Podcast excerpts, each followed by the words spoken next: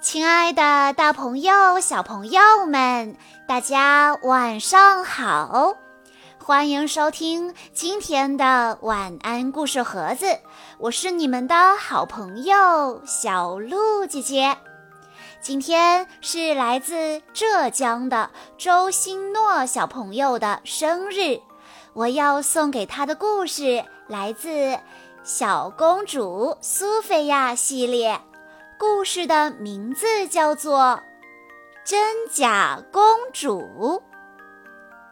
苏菲亚一大早就在魔法城堡里练舞，她在准备参加下午的舞会。这时，国王走了进来，说：“公爵和他的女儿乔伊要来做客了。”你以前答应过会带乔伊参观城堡的。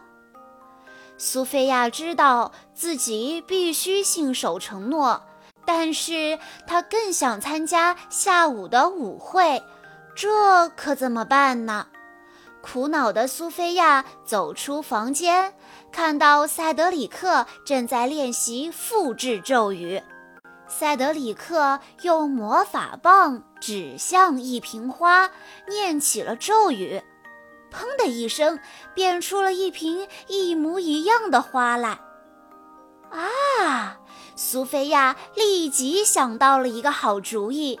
苏菲亚找到了一根魔法棒，我要复制自己。她告诉兔子幸运草。幸运草建议他先练习一下咒语，苏菲亚就用魔法棒指向了一个红苹果，砰！一个红色的苹果出现了。苏菲亚练习复制魔法，竟然成功了。她开始复制自己，砰！另一个穿着粉红色裙子的假苏菲亚出现在了面前。嗨，苏菲亚，我需要你陪乔伊去参观城堡。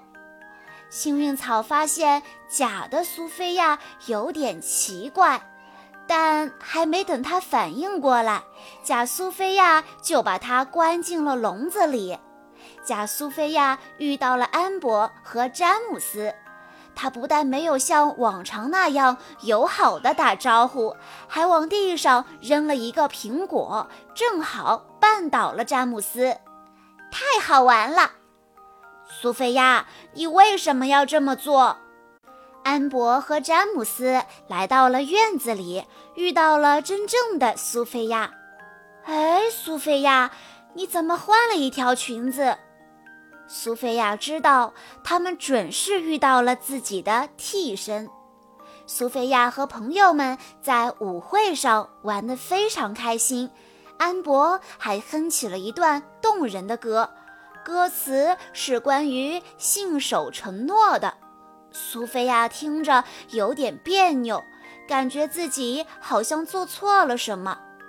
此时，假苏菲亚正带着乔伊参观城堡，她甚至把自己的护身符送给了乔伊。塞德里克正好看到了这一幕，塞德里克赶紧跑过来阻止，说：“公主，你不能把自己的护身符送给别人。”假苏菲亚笑着说：“你现在闭上眼睛，伸出手来。”我就把护身符交给你。等塞德里克闭上眼睛，狡猾的假苏菲亚拉起了乔伊，溜出了房间。假苏菲亚对乔伊说：“我们玩捉迷藏吧。”乔伊很喜欢玩这个游戏，就赶紧藏了起来。可是假苏菲亚却偷偷地溜出了城堡，命令车夫带她去举办舞会的地方。于是舞会上一下子出现了两个苏菲亚。苏菲亚很吃惊地问：“你怎么在这儿？你把乔伊一个人丢下了？”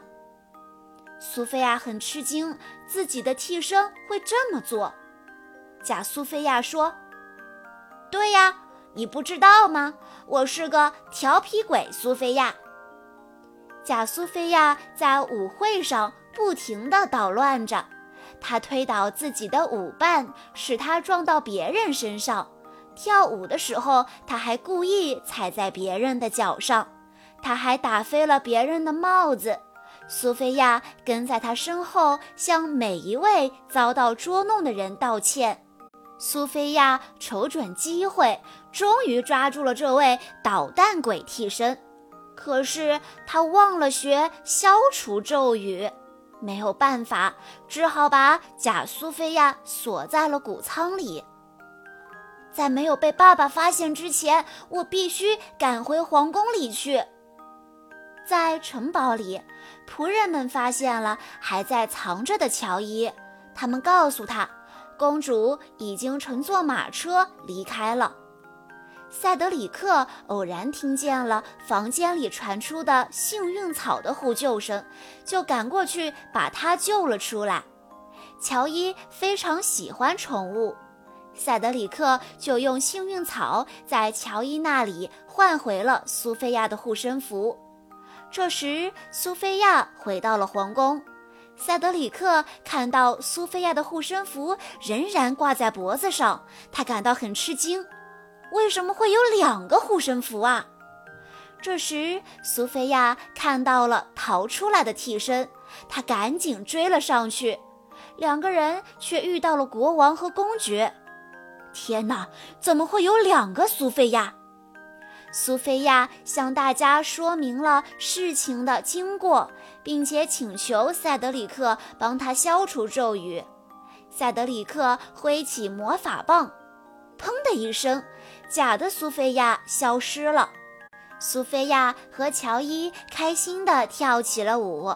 苏菲亚说：“乔伊，呃，对不起，我应该信守承诺，我再也不需要替身了。”小朋友们，这个故事告诉我们，要想成为一名真正的小公主，就应该信守承诺。小王子也不例外哦。以上就是今天的全部故事内容了。